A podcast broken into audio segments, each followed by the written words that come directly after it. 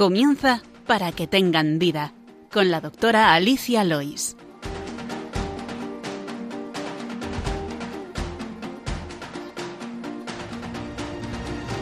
Muy buenos días, queridos oyentes de Radio María. Bienvenidos al programa Para que tengan vida. Gracias por escucharnos.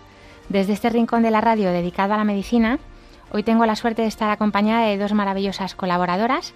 Una que se estrena, la doctora Paula Iber, odontóloga. Buenos días, Paula. Buenos días, Alicia, encantada. Eh, y otra que ya nos ha acompañado anteriormente, en la temporada anterior, hablando de niños, de alimentación infantil, de la llegada del bebé a casa, la doctora María Gil, médico de familia. María, buenos días. Buenos días. Gracias por acompañarnos. Eh, Paula estudió odontología eh, y se especializó en la rama de ortodoncia. Es profesora de la Facultad de Odontología de la Universidad Complutense, ¿verdad, Paula? Sí, eso es. Y María Gil es médico de familia y también asesora de lactancia, lo cual nos va a venir muy bien para el tema de hoy, de los dientes, de la, de la patología dental, porque también tiene mucho que ver con la lactancia. Y antes de empezar, vamos con el sumario del programa de hoy.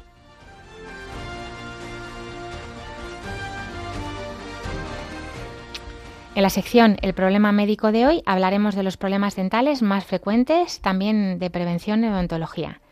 En la sección de primeros auxilios hablaremos de qué hacer ante un traumatismo y abulsión dental. En la sección de medicina y cultura hablaremos de Santa Apolonia, que nos propone Paula, que es la patrona de los odontólogos. Sí. Y cerraremos, como siempre, con la oración de los niños, hoy con Mateo.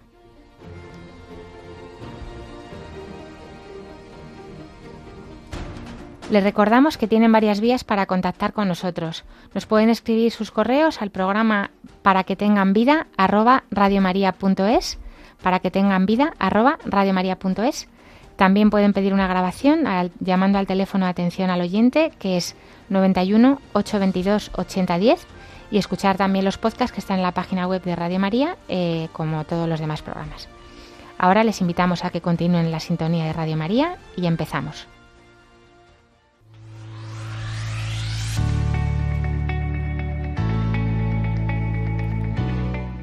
El problema médico de hoy.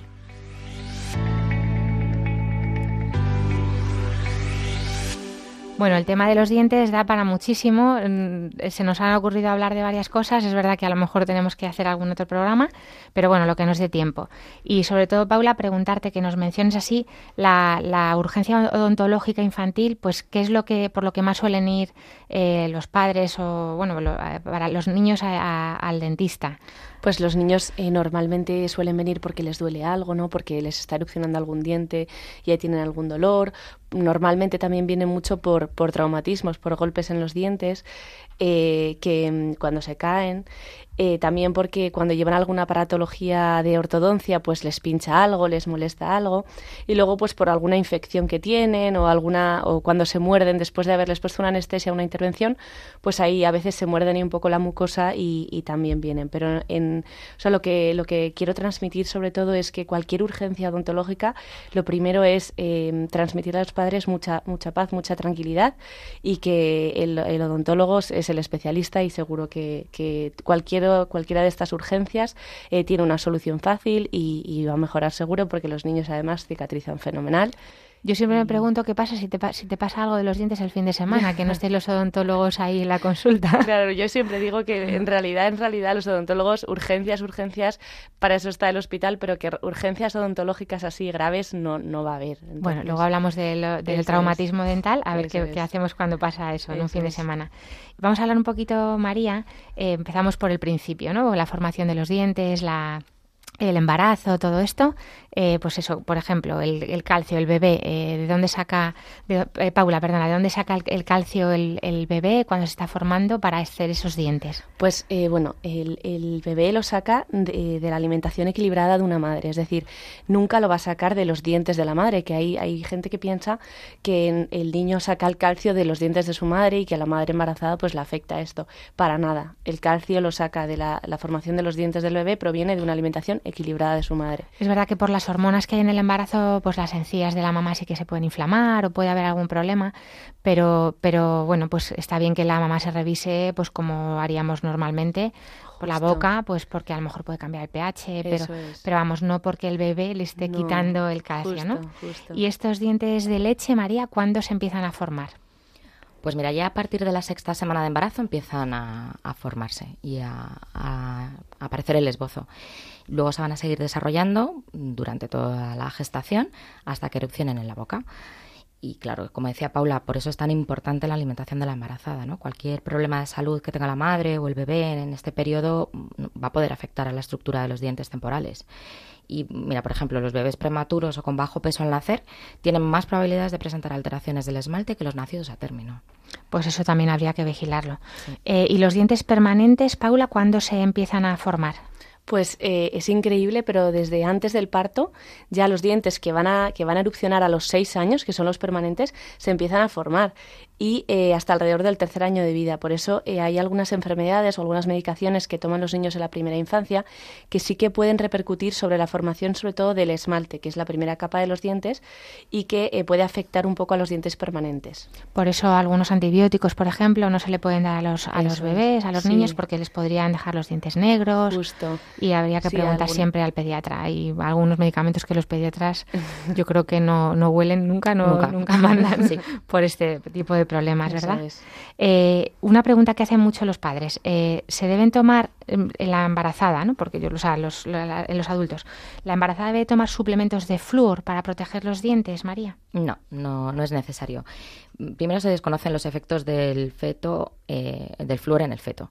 Eh, pero bueno, se pueden utilizar eh, flúor de manera tópica, ¿no? Enjuagues, geles, barnices, que estos sí han demostrado ser beneficiosos. Pero eso ya cuando el bebé, o sea, cuando el niño es más mayor, ¿no? Y en la embarazada. Y en la embarazada también.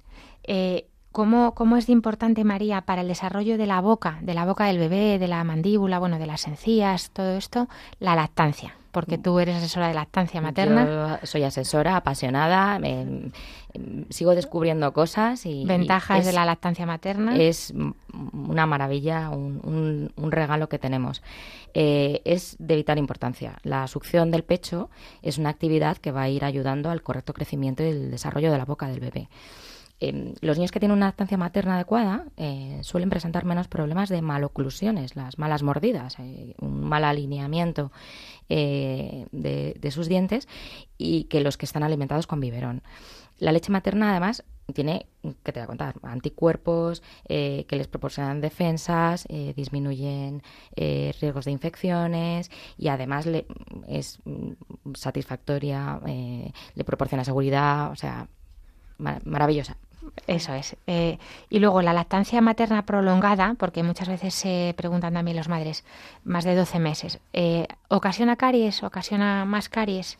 No, es una falsa creencia. Hay mucho mito, mucho, mucha falsa creencia alrededor de la lactancia materna. Eh, date cuenta que además lo que se recomienda es hasta los dos años. O sea, ya hemos cambiado un poco el chip y la lactancia prolongada es a partir de los 24 meses. O sea, la, las recomendaciones es mantener una lactancia exclusiva hasta los 6, complementada con otros alimentos de los 6 hasta los 24 meses. Así que no es más cariogénica, eh, ni la leche materna, por supuesto, ni la lactancia. Lo que sí es verdad es que hay que cuidar la higiene de esos dientes, aunque sean temporales, aunque sean dientes de leche. Eh, o sea que si, por ejemplo, el bebé demanda más por la noche, pues habría que tener un poquito de cuidado, limpiar esos dientecillos, hay dedales, hay millones de cosas ahora mismo. Vale, o sea que, bueno, pues de todas las ventajas que tiene la lactancia, a lo mejor esto, al ser a demanda, sería una de las pocas pegas que puede tener eh, respecto a otros beneficios, pero bueno, aporta tanto a nivel de respiratorio, de, de diabetes, ah. de prevención de muchísimas enfermedades, que esa pequeña desventaja de que al ser a demanda eh, puede estar el bebé con más tiempo, a lo mejor eh, azúcares en la boca, pues se puede compensar con un cuidado, una vigilancia y una higiene, o sea, a lo mejor con una gasita o... Hay dedales, como te decía antes. Dedales para que se de silicona para limpiarlo, sí. Efectivamente. Y si, bueno, pues las mamás que no que no han podido usar, eh, o sea, que no dan lactancia materna o que la complementan con biberón, ¿cómo usarlo de forma que no perjudique el desarrollo de su boca? Vale, lo primero que tenemos que vigilar es la forma de la tetina. Eh, hay algunas que se venden como tetinas fisiológicas y demás que no son tales. Parecen mm, es, es, un poco engañoso porque tiene un aspecto como de pecho materno, pero la tetina debe tener la forma del pecho materno dentro de la boca del bebé, eh, porque él no va a ser capaz de deformar como deforma el pezón. Em, entonces, eso, que tenga una forma más alargadita, más del, simulando el pezón dentro de la boca. Luego, importante el orificio, eh, para que él haga eh, ejercicio de succión, que no sea un orificio muy, grande. muy grande. Y, por supuesto, evitar azúcares, miel, cereales, que lo hacen mucho los papás, echar cereales dentro del biberón, con lo cual ahí tendríamos más riesgo que una lactancia materna demanda por la noche, porque si en el vive de la noche le van a echar tres cacitos de cereal, ya estamos añadiendo un azúcar que va a ser mucho más perjudicial. Entonces, intentar además a partir de los 12-18 meses ofrecer líquidos, pues zumos eh, y cosas edulcoradas eh, que hay que dar en poca cantidad, pero lo que le demos en vasito. En vasito mejor, muy bien. Eh, el, ¿Es malo el chupete? Pues mira, yo no soy una detractora del chupete. Aquí hay mucha controversia. Eh, están los pro, los anti. Esto es como la tortilla de patata con cebolla sin cebolla. Me refiero también a nivel de los dientes. De los dientes, efectivamente. Sí, porque el, chupete nos ha salvado muchas noches a muchos padres. Total. Claro. y luego el pacificador. Eh, eso es, eso es. a ver, es un recurso de una de una ayuda inestimable eh, los que somos madres sabemos que le debemos un monumento al chupete. Eh, lo que sí es que hay que saber utilizarlo, como todo en esta vida, ¿no? Eh, no utilizarlo constantemente, que no sea el niño que lo lleva todo el rato en la boca. Sobre todo a partir de cierta edad, que es que ves niños que te parece que van que te van a hablar, o sea, que les falta hacer la carrera universitaria sí, sí. y están con el chupete. Y de hecho en consulta yo he visto niños hablándome con el chupete en la boca de un lado para otro, ya con 3, 4 años. para los dientes, que... Lo ideal sería no usarlo eh, a partir de los 12, 18, nada más que para momentos eso, pues... De... 12, 18 meses, no meses, años, señora. Meses, sí, sí, por favor. no, mamás. Parece mentira, pero a veces hay que especificarlo. Eh, porque hay una fuerte asociación ¿no? de, del chupete con alteraciones en la posición de la lengua, que puede ocasionar las maloclusiones de las que hablábamos antes. Eh, no pasa nada por usarlo un poquito más, pues eso, para calmar la ansiedad, llanto. Y bueno, pues a partir de los 2-3 años eh, deberíamos quitarlo porque es cuando empieza a ser irreversible los perjuicios sobre la dentición. Luego, además, es que el chupete se ha relacionado con una disminución de las tasas de lactancia, mm, de, perdona, de muerte súbita del lactante. Eh, el hecho de succionar hace que el bebé tenga cierto grado de alerta y, bueno, se ha correlacionado menos tasas de muerte súbita con uso de, chupete. Hablamos de la muerte súbita, si te acuerdas, en el programa de la temporada anterior en el que hablamos de la llegada del bebé a casa. Sí. Y es verdad que era una de las cosas que como la muerte súbita se desconoce muchas cosas todavía, pero es verdad que el chupete eh, disminuye la, incidencia de muerte súbita. Y luego hay otro tema, que es que el niño que no toma chupete, pero se chupa el dedo, es mucho más difícil quitar esa costumbre. Entonces, hay veces que, uf, como veas que tiene el dedo todo el rato, casi es preferible el chupete. Claro, porque el chupete tú lo verás, ¿no, Paula? Justo, o sea, como ortodoncista yo siempre prefiero que hayan utilizado chupete a que se hayan chupado el dedo, porque el dedo sí que produce en, la, en los maxilares una, una deformación mucho mayor que lo que puede producir un chupete a largo plazo. Y eso no se lo puede retirar, no, claro. está ahí siempre. no vale, pues íbamos a hablar precisamente esto de, chuparse el dedo, ¿no? Que, que es un reflejo que, que, muchos bebés incluso hacen dentro de la, de la del mismo útero de la madre, ¿no? Pero bueno, que si, si persiste más de tres años, pues hay que consultar con vosotros, ¿no? Con los ortodoncistas, con los odontopediatras, para que pues nos puedan asesorar de sí, además es curioso porque dependiendo de además del dedo que se hayan chupado, eh, también la maloclusión es diferente. O sea que es que de verdad influye un montón esa, esa succión del, del dedo. Muy bien. Pues, eh, ¿por qué es importante eh, mantener sanos los dientes de leche?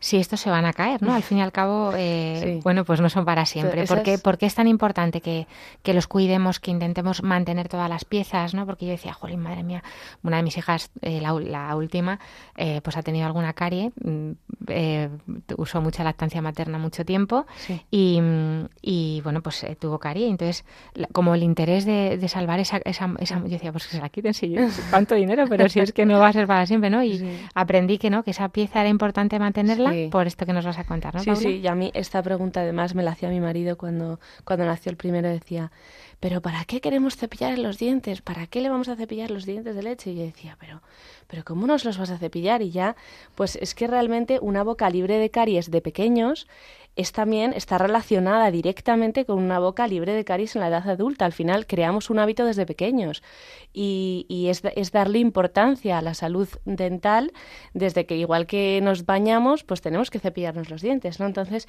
si queremos que nuestro hijo sea un adulto sin caries, hay que cuidar los dientes de leche.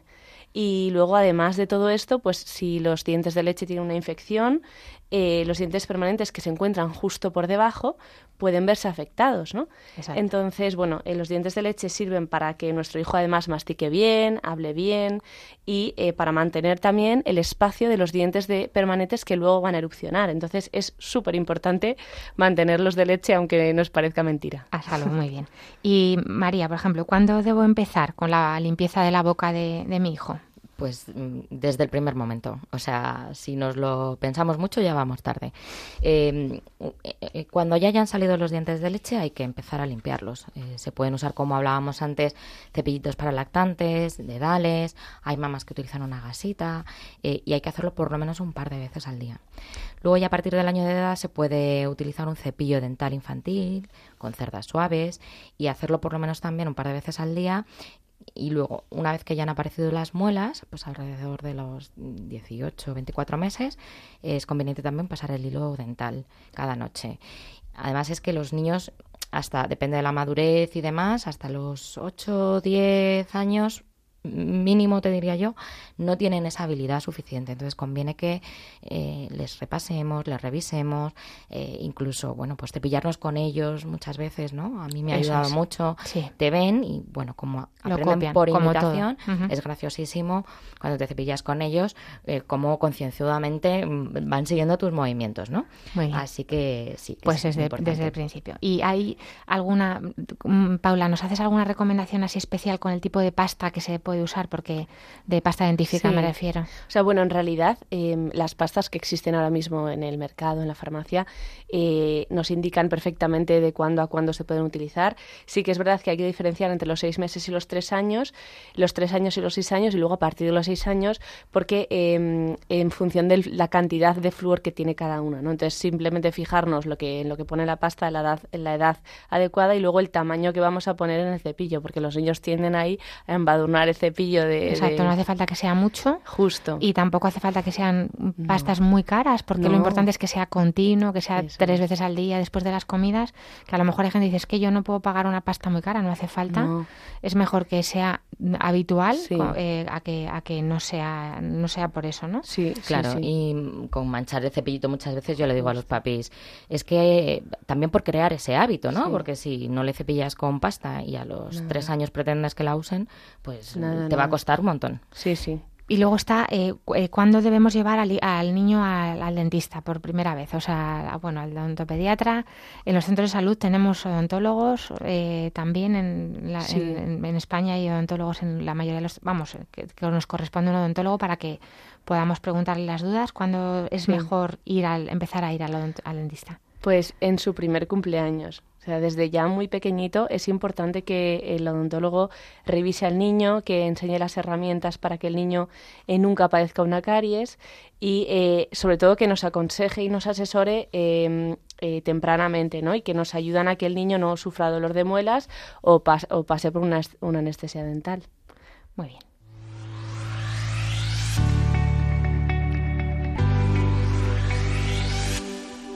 Pues vamos a hablar eh, de un tema muy importante, ¿no? De la, de la caries dental, que es pues lo más frecuente, podríamos decir, lo, lo que más, quizá esa enfermedad silenciosa que, que hasta que no está ya instaurada no, no, no se manifiesta. Y, bueno, pues lo primero, si nos puedes resumir un poquito, Paula, cómo es el diente, eh, por qué duele, por qué no duele, si nos dices un poquito rápidamente. Sí, o sea, realmente em, lo importante es saber que los dientes son los únicos órganos del cuerpo que no se regeneran por sí mismos. Es decir, cualquier daño que tengamos en un diente eh, hace perder su estructura y genera un daño que no se va a poder curar, lo tiene que curar el odontólogo, ¿vale? Por eso es tan importante que, eh, haya una detección precoz de la caries y eh, es fundamental para luego evitar males mayores, ¿no? como la pérdida de un diente. Entonces, el diente lo podemos dividir como en tres capas. La primera capa es el esmalte, que la gente lo suele llamar marfil, y es un tejido muy duro y muy mineralizado. ¿no? Y de hecho es el más duro y mineralizado del cuerpo humano. Entonces, em, ¿qué hace este esmalta? Es como un escudo protector que lo que hace es permitir la masticación, evitar las acciones nocivas sobre las estructuras internas del diente. Y eh, lo importante es saber que este esmalte no duele, es decir, cuando empieza una caries no duele, porque simplemente hay una cavitación ahí en, en la primera capa que no nos vamos a dar cuenta. Por eso es importante que los papás revisemos, repasemos. Porque ahí todavía tiene solución. Claro. Entonces luego llega la dentina, que es la segunda capa. La segunda capa es una estructura mixta, que no solo está formada por mineral duro, sino que también tiene una parte orgánica que son prolongaciones nerviosas. Y ahí sí que ya la dentina duele. Con lo cual ahí el, paciente, el niño o el adulto sí que va a notar un pequeño dolor pues cuando mastica, cuando toma algo frío, ahí sí que tenemos sensibilidad, ¿no? Entonces, esta segunda capa, cuando ya afecta a la segunda capa, eh, una cavitación, pues em, nos vamos a dar cuenta. Y luego eh, la tercera capa es la pulpa. La pulpa está protegida por el esmalte y la dentina y es, es totalmente orgánica. Y si se infecta, lo que producimos es una pulpitis, que es una, una afección que duele muchísimo, mucho más que la dentina, y que obliga Mm, al que la padece a ir al dentista y llamar corriendo porque es un dolor que no se puede aguantar. El dolor de muela siempre se dice que no se aguanta. Es peor que un dolor de muelas. Sí. Yo voy a aprovechar que tenemos aquí a Paula para que me ayude, porque a mí me preguntan muchas veces y, claro, yo no soy odontóloga y además tenemos la suerte, como decía Ali, de tener yo trabajo aquí en Madrid en una consulta de pediatría de atención primaria y no tienen ni que venir a pedirme volante. Ellos piden la cita con el odontólogo y chimpún. Pero muchas veces me preguntan los papás, ¿no? Y, ¿Pero qué es la caries? O mis hijos, ¿no? Pero explícanoslo bien. Y bueno, pues yo más o menos, pero aprovecho que te tengo aquí, ¿no? Cuéntanos qué es la caries, qué la causa, qué síntomas da. Pues mira, la caries es una enfermedad crónica que es no se hereda. O sea, muchas veces mucha gente viene al dentista, no, es que mi padre tenía muchas caries ya, pero esto no lo has heredado, esto es porque no te has cepillado bien los dientes, ¿no? Sí que se puede heredar la calidad un poco del, esmalte, ¿no? Pero lo que es la caries no se hereda. Eh, y lo que se provoca por un desequilibrio dependiente del azúcar que lo aprovechan los, los microbios que tenemos en la, en la boca, ¿no? Y lo que hacen es, esos microbios fabrican un ácido que destruye los dientes. Entonces, em, es una, eh, la, la caries es una enfermedad que es la más frecuente del mundo, la enfermedad crónica más frecuente y afecta a un 80% de la población. O sea, ¿quién no conocemos que tiene caries? Vamos. O que ha tenido alguna, efectivamente. Eso es. Y luego de los niños, eh, hay un 10% de este 80% que son niños, con lo cual también hay muchos niños que son afectados por caries. Eh, con lo cual em, es, un, es un desequilibrio que tenemos que controlar y lo controlamos realmente con el cepillado de dientes y con la ingesta de alimentos con azúcar. Claro, me ha, encantado lo que has contado de tu marido porque a mí me, me, ha pasado lo mismo con mis hijos en mi entorno, ¿no? Cuando empezó a querer cepillarle los dientes a mi primera hija y demás, pues me encontré ante el estupor de mi marido, mm, mis padres, mis suegros, pero ¡ay, qué chorrada! Como si te miraban como si estuvieras loquísima. Entonces es importante que les contemos bien a la gente a partir de cuando pueda aparecer una caries, ¿no? Eso es, porque además, aparte del dolor que puede producir, si afecta, como decías, a la dentina, que hemos aprendido esto, y a la pulpa, eh, pues puede incluso llegar a dar infecciones ya más a nivel facial. Pero es que además... Eh, bueno, pues cuesta, o sea, el tratamiento es costoso, o sea, hacer un empaste, con lo cual es mejor evitar tener que llegar a, eso. eh, yo por lo que he visto, o sea, vamos, por mis hijos también, que hemos ido mucho al odontólogo del centro de salud, pues por, a las revisiones que hacemos, vamos todos los años, y además, bueno, pues como, como tengo varios, pues cuando van unos, pues ya, venga, la pequeñita también, que, que pase por aquí, y pues eh, se acostumbran a que les vea el dentista, abrir la boca, no tenerle miedo, y, y hacer, eh, hacen, les hacen oclusiones en algunos, algunas veces cuando tienen, eh, bueno, para prevención de, caries en algunas muelas que están un poco más. Sí, les, les realizan los selladores. eso, los selladores, que lo he dicho mal. Los selladores, o si hace falta hacer algún tratamiento con flúor. Justo. Eh, también lo, lo, pueden valorar. Entonces, es muy importante, pues eso, la visita al odontólogo cuando, pues, por, el centro de salud se, se pueda ir y, sobre todo por eso, por prevenir caries, que, mm. que es, tiene luego un coste, eso luego hay que hacerlo en el, en el odontólogo privado.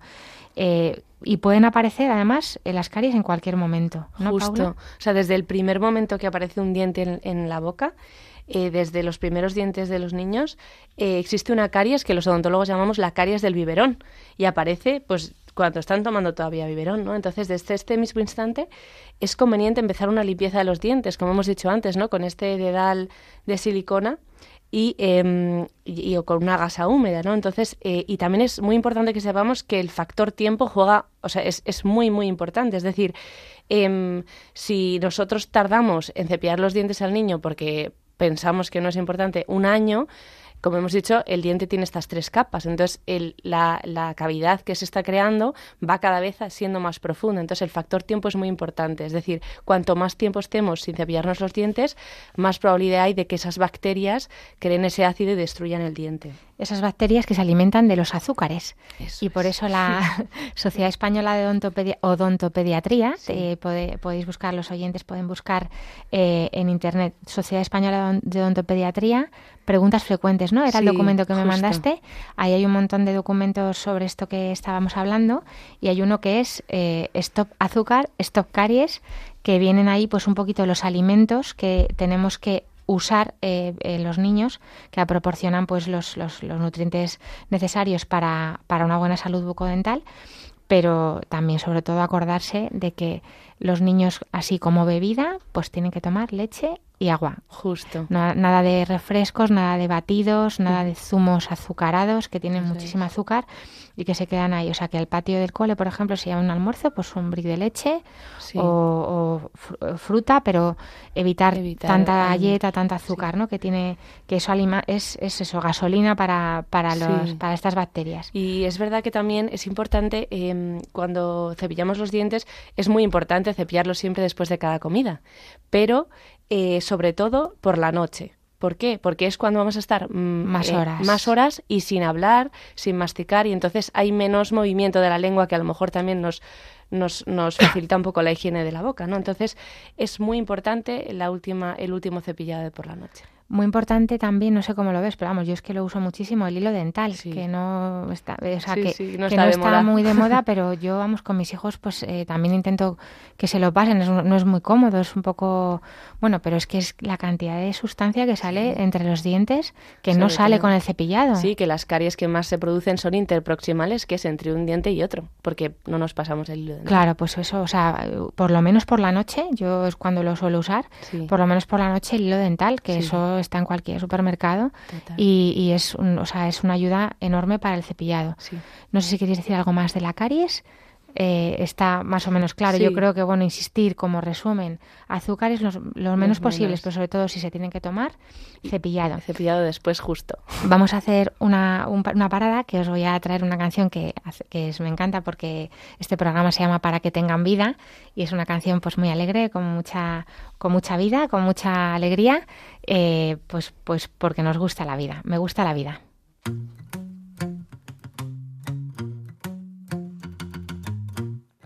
Gusta salir a la calle, la buena gente de luz encendida, los corazones que no caben dentro. Ay, cómo me gusta la vida. La primavera de brazos abiertos y las canciones que no son mentira, ese milagro que viven los besos. Ay, cómo me gusta la vida. Ir donde nos lleve el viento, donde los sueños nos gritan, donde me dicen de siempre amor.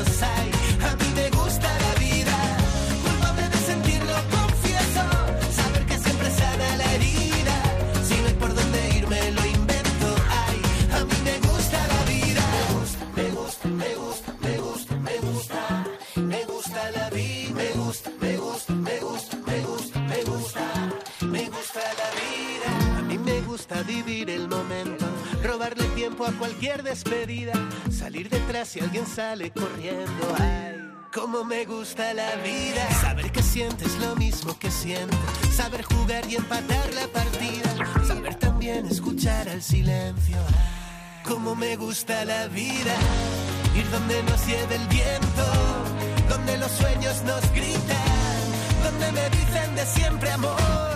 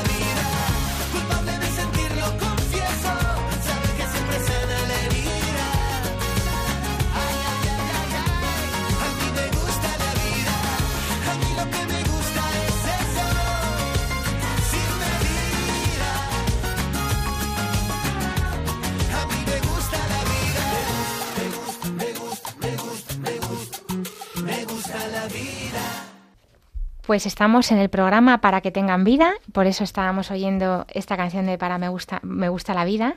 Y hoy estamos hablando de problemas odontológicos. Acompañada estoy de la doctora Paula Iber, odontóloga, y de María Gil, médico de familia. Y vamos a seguir, después de haber hablado de las caries, pues vamos a hablar ahora de la enfermedad periodontal, que bueno, es, es una enfermedad por excelencia en odontología que causa pavor y sin embargo es eh, más frecuente de lo que debería. Eh, tenemos la gingivitis, que es la, la inflamación de las encías y que si no tratamos a tiempo puede derivar en una periodontitis. Eh, Paula, ¿cómo la evitamos? Bueno, un poco cuéntanos qué son y cómo lo evitamos. Bueno, pues eh, evitar, evitar la periodontitis y la gingivitis es sencillísimo, siempre y cuando nos, nos lavemos la boca, nos, nos cepillemos los dientes, teniendo eh, debidas mm, medidas de higiene y haciendo las revisiones periódicas que nos diga el dentista. Es súper sencillo. ¿Qué pasa? Que mm, a veces pues no lo hacemos, ¿no? Entonces, eh, es la causa eh, de la, o sea, la causa de la elevada prevalencia de esta enfermedad solo se explica porque hay desconocimiento de la gente sobre esto, ¿no?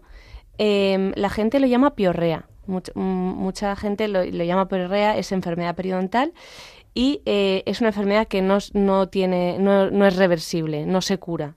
Entonces, eh, la gingivitis sí que tiene curación, es decir, es una inflamación de las encías que podemos, eh, podemos evitar, ¿no? Y podemos La curar. gingivitis sería estas típicas encías rojitas, ¿no? Eso es, Alrededor que del sangran, diente, que sangran muy, que con mucha facilidad. Sí, que cuando nos cepillamos los dientes nos están sangrando las encías. Eso es gingivitis, ¿no? Y de hecho, muchas veces los pacientes vienen a la consulta. Es que, claro, cuando me cepillo me sangro y por, me sangra y por eso no me cepillo. y dices, no, no, es que es lo contrario. Te tienes que cepillar mucho más porque hay que limita- eliminar esa inflamación de las encías, ¿no? Entonces, cepillarnos, si nos, si nos eh, si nos sangran las encías, nos tenemos que cepillar mucho más y frotar mucho más las encías. Otro problema que también vemos mucho en la consulta es que la gente lo que hace es cepillarse los dientes, pero se olvida de la encía. Entonces, eh, quiero recalcar que es muy importante que, que tengamos en cuenta que la boca no son solo los dientes, sino que hay que limpiarse la lengua, hay que limpiarse las encías, ¿no? Y em, luego viene el problema de la periodontitis, que es el derivado de la gingivitis durante mucho tiempo, ¿no? La periodontitis es lo que em, viene causado por esa gingivitis y supone una destrucción del hueso.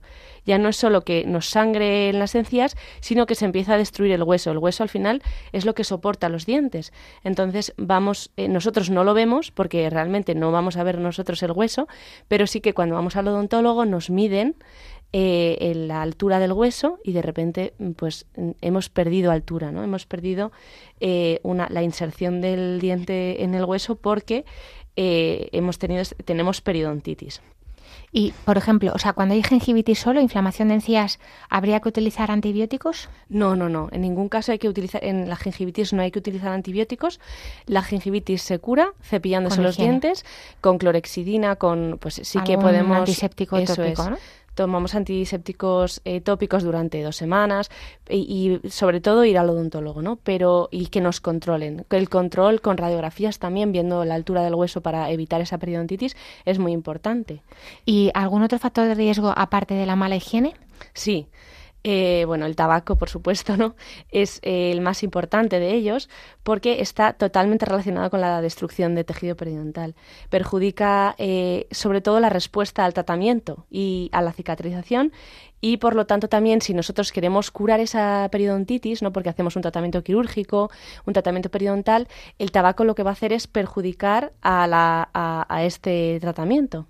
Nosotros que siempre que podemos aprovechamos para dar un consejo anti-tabaco, porque es que hemos hablado del EPOC, em, mm, por supuesto como causa de cáncer, causa de cáncer de boca muchísimo, de lengua, eh, de, orofaringe, pero es que además también da otras enfermedades que no son solo cáncer, como, como eso, el EPOC y la gingivitis, inflamación de tejidos, ¿no? Y también, pues por supuesto, de la boca que se está llevando ahí la combustión directa de, de esas sustancias ahí directamente, ¿no? Total. Alrededor del diente que sujeta ese cigarro, que la lengua. No, no, es, vamos, veneno. veneno. Aparte del tabaco. Pues eh, la genética es también, es verdad que de cada individuo es muy importante, ¿no? La predisposición individual de cada uno a esta, a esta periodontitis. Aquí sí que le doy la razón a los pacientes que nos dicen, es que mi padre tuvo periodontitis. De hecho, lo preguntamos mucho, ¿no? ¿Hay alguien en la familia que haya perdido piezas dentales por periodontitis? Porque eso sí que es verdad que es una causa y un factor de riesgo considerado. ¿no? Con lo cual, más cuidado todavía los que tienen antecedentes familiares para, para esa higiene, no tabaco. Sí. Y luego, bueno, por, por, supuesto, pues factores de riesgo como las alteraciones y los equilibrios emocionales, la ansiedad, la depresión, todos estos factores eh, generales o sistémicos que también, em, por ejemplo, la, la, diabetes tipo 1 puede influir negativamente en la evolución de la enfermedad periodontal, ¿no?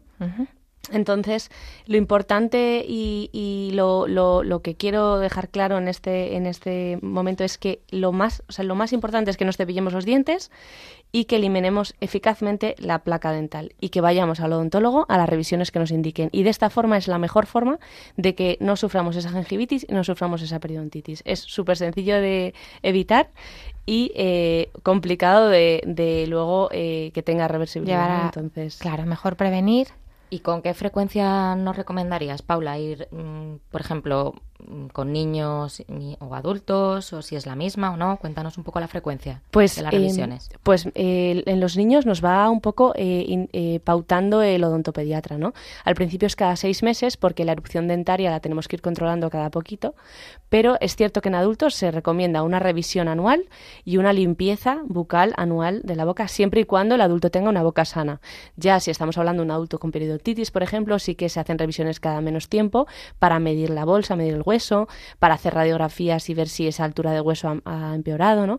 Entonces, depende muchísimo de cada paciente, pero en general, si tenemos una boca sana, los niños cada seis meses y los adultos cada año, una vez al año. Incluso limpieza, aunque el paciente se limpie bien, se pase el dental, ¿también se recomienda la limpieza? Bueno, en realidad eso también es un poco pautado por el odontólogo. Yo hay veces que el paciente viene y tiene una boca estupenda, que es raro ver, pero sí que sí que tiene una boca que no tiene mucha placa y tampoco es necesaria una limpieza dental profunda si se cepilla bien. Muy bien.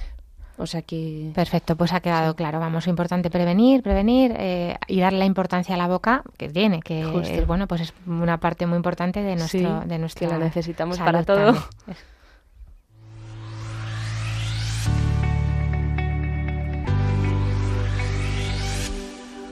Una duda que tenemos siempre también los médicos y que, bueno, pues eh, un fármaco que se utiliza muchísimo en odontología son los antibióticos, ¿no?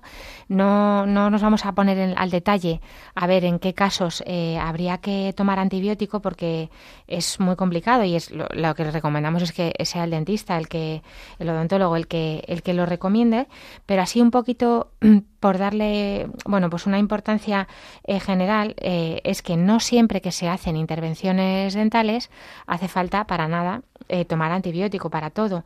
hay algunos pacientes que ya tienen alguna condición cardíaca asociada que puede tener riesgo de endocarditis que tendrían que hacer una profilaxis, una prevención con antibiótico previa pues a, alguna eso, esas extracciones, a, bueno pues a extracciones dentales, pero no en, no en todos los procedimientos, en un empaste, en una limpieza de boca, pues no hace falta siempre tomar antibiótico, ¿vale? Eso es porque a los médicos de familia pues nos los piden, ¿no? Que voy al dentista y un poco porque por saber que no siempre hace falta. Y luego pues que, que las profilaxis muchas veces para estas prevenciones de pacientes que tienen pues válvulas cardíacas o algún problema previo de endocarditis, que es una inflamación del, del corazón, vamos, de las válvulas del corazón, pues que a veces simplemente solo eh, dos horas antes de la intervención tomarse una dosis mm, grande de, pues de amoxicilina normalmente, y si son alérgicos, pues de, de otros antibióticos que el, que el médico o el dentista pues les, les indicaría. Pero no en todas las... Ni si, o sea, por ejemplo, una extracción. No es que me ha sacado una muela y, tengo que tomar una semana de antibiótico. O esto es una locura. No, no hace falta. Una muela pues se cura con agua con sal, eh, como el que tiene una herida, ¿no? Que, que no, no todas las heridas tienen que tomarse antibiótico. Lo decimos porque, bueno, también damos un poco de, guerra con esto de los antibióticos porque por la eh, exceso de resistencias bacterianas que se van creando en la comunidad y para, el, y para ese individuo, ¿no? Entonces, bueno, pues que el antibiótico con mucha moderación, no todos los procedimientos dentales necesitan pautas antibióticas, eh, muchas veces es simplemente agua con sal y lo que el dentista nos diga.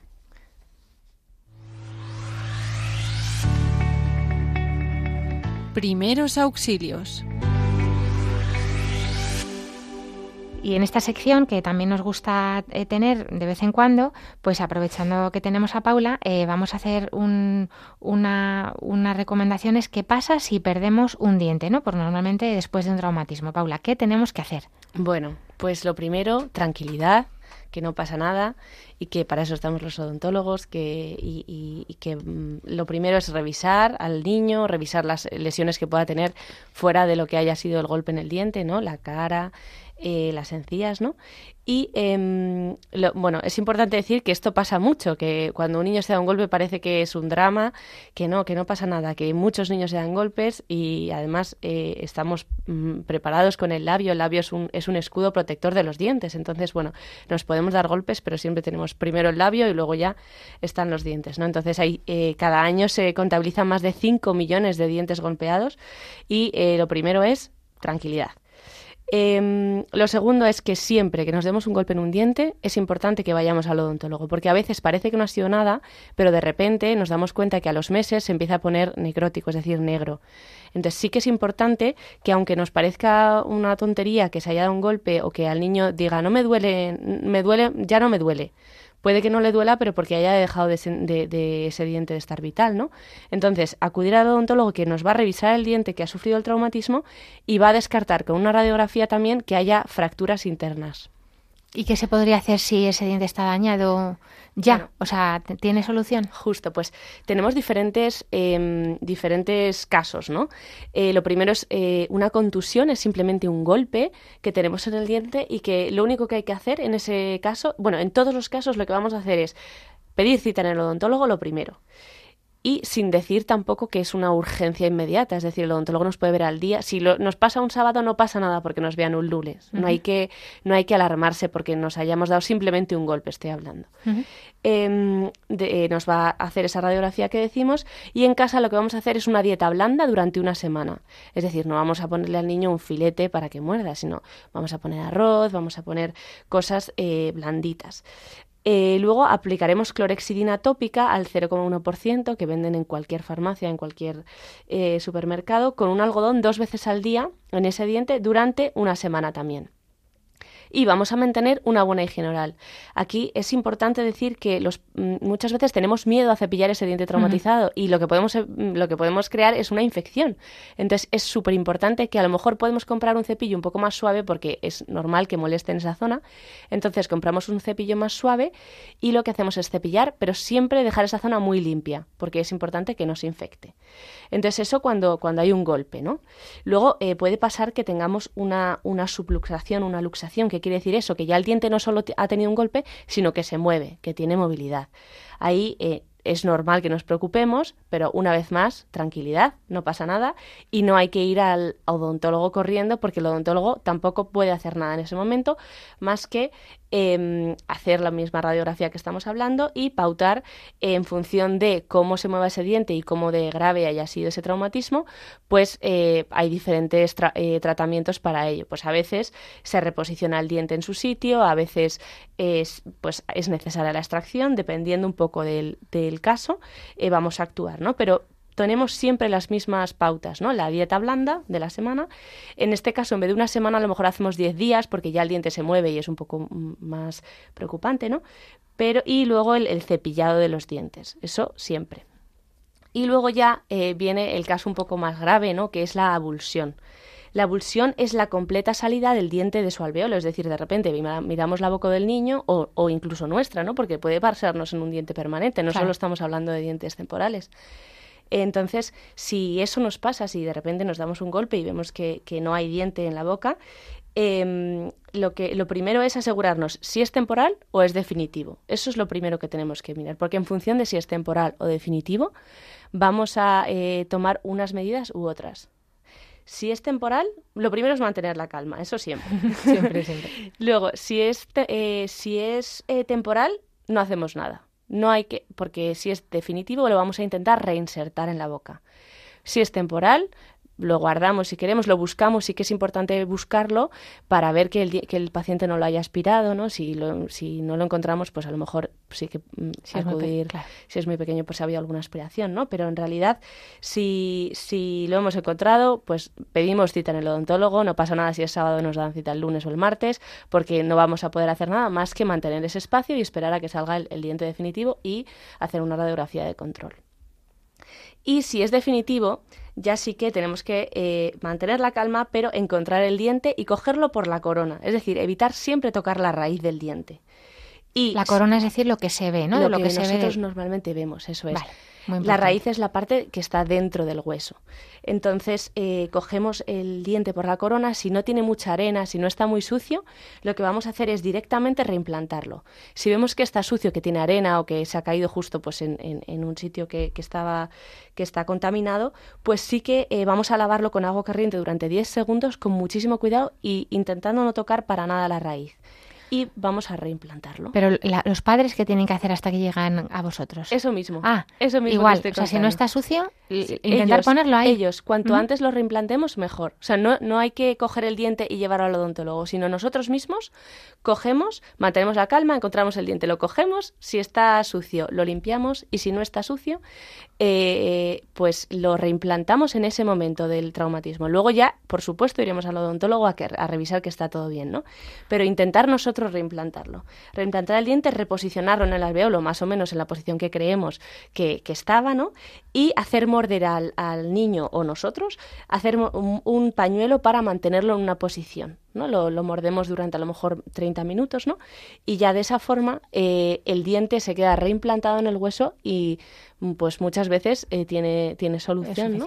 Y si es, son los padres que están agobiados, no son capaces, el niño llora como loco, no se deja tocar porque está dolorido, que podría pues ser, pues corriendo, ¿qué hacemos con ese diente mientras? Pues lo guardamos, lo podemos guardar, por ejemplo, en leche, en un sitio, en algo húmedo, en leche, en agua, para eh, llevarlo al odontólogo y ya que el odontólogo lo reimplante. ¿O en la propia boca del niño? En la propia boca del niño, a mí es verdad que no me gusta decirlo mucho, porque a ver si se, lo, va a puede tragar. Pero si somos mayores sí. y no, sí que lo podemos a lo mejor tener ahí en la boca, si no nos vemos capaces de ponérnoslo, aunque lo ideal, como tú dices, intentar implantarlo. Justo, una solución salina también sería, también podríamos. Si no tenemos leche ni solución salina, pues en la mejilla o donde o en agua. Pero no en, la mejilla, no en la mejilla de la madre, ¿no? O sea, quiero decir, si es del niño. Es que del niño, yo estoy pensando eso, que te pasa en el parque con el niño. Nada, eh, pues, pues con un poco, pues agua y sal o, o en un vaso de leche y transportarlo, pero es verdad que el agua es lo que menos se recomienda. Vale. ¿vale?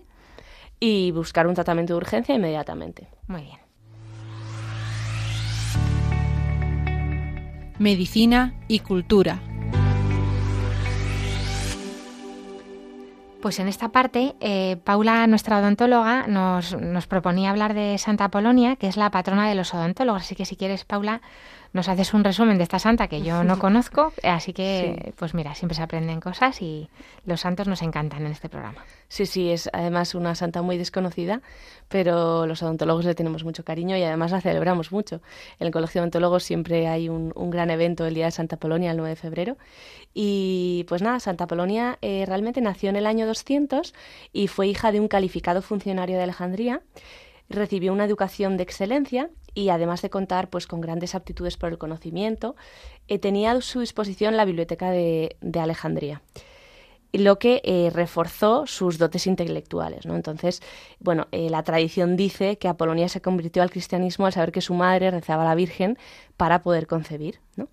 Entonces, ella predicó la fe cristiana durante toda su juventud y hasta que fue adulta, lo que le llevó a ocupar uno de los grados máximos de la jerarquía católica, que llegó a ser ella dictante de catequesis.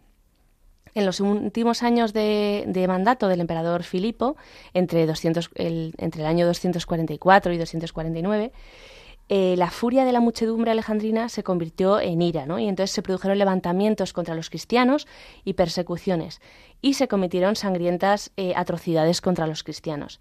Entonces, en este momento, Dionisio era el obispo de Alejandría y relata los sufrimientos de, los feligreses que padecieron en una carta que dirige a, a Fabio, que era el obispo de Antioquía. Y la carta decía así, en este tiempo, Apolonia era considerada importante estos hombres la agarraron también y con repetidos golpes arrancaron y rompieron todos sus dientes. Entonces amontonaron palos y encendieron una hoguera afuera de las puertas de la ciudad, amenazando con quemarla viva si ella se negaba a repetir, después de ellos, palabras impías como blasfemias contra Cristo o invocación a dioses paganos. Por petición propia, fue entonces ligeramente liberada, saltando rápidamente al fuego ella y quemándose hasta la muerte, ¿no? Entonces, bueno, por todo esto, en la Edad Media solía decirse que cuando se tuviera un dolor de muelas, pues que había que rezar a Santa Apolonia pues y el dolor desaparecía, ¿no? Y bueno, pues es, la, es nuestra patrona y la representamos siempre en, una en la iconografía como una joven doncella sosteniendo unas tenazas y, unos dientes en una bandeja. Y al ser mártir, pues también eh, puede aparecer con, con la palma del martirio en la mano.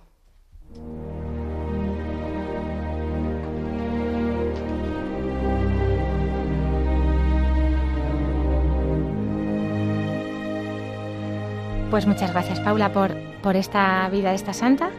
Que, nada, nos encomendaremos a ella, esperemos no tener que necesitarlo mucho porque los dolores de, dientes. Pero bueno, acabamos ya. Eh, no sin antes recordarles que tienen varias vías para contactar con nosotros. Estamos eh, deseando recibir los correos el correo del programa que es para que tengan vida radiomaria.es y escuchar nuestros programas que están colgados en la sección de podcast de Radio María. Eh, como siempre, nos gusta cerrar con lo que más nos gusta, con la oración de los niños, que hoy nos manda Mateo, que tiene 11 años. Señor Jesucristo, te pedimos por todos los ancianos que están en el hospital, por los que están agonizando con enfermedades, y para que nunca, nunca pierdan la fe. Te pedimos para que con nuestras oraciones les ayudemos a sanar y para que nunca, nunca pierdan la fe. Pues muchas gracias Mateo, eh, pedimos por todos ellos y nos despedimos ya de Paula Iber, odontóloga, que nos ha dado un montón de consejos que tomamos nota. Muchas gracias, Paula. Gracias a vosotros. Gracias, María Gil, pediatra, médico de familia, asesora de lactancia, que también nos, nos gusta mucho escucharte y estar contigo. Muchas gracias por tu...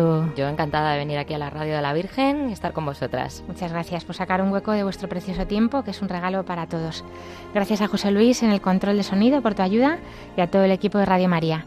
A los oyentes por habernos acompañado un lunes más y por supuesto gracias a Dios y a la Virgen. Nos volveremos a encontrar, si Dios quiere, dentro de dos semanas a las doce y media, once y media en Canarias. Ahora les invitamos a continuar en la sintonía de Radio María y que Dios les bendiga.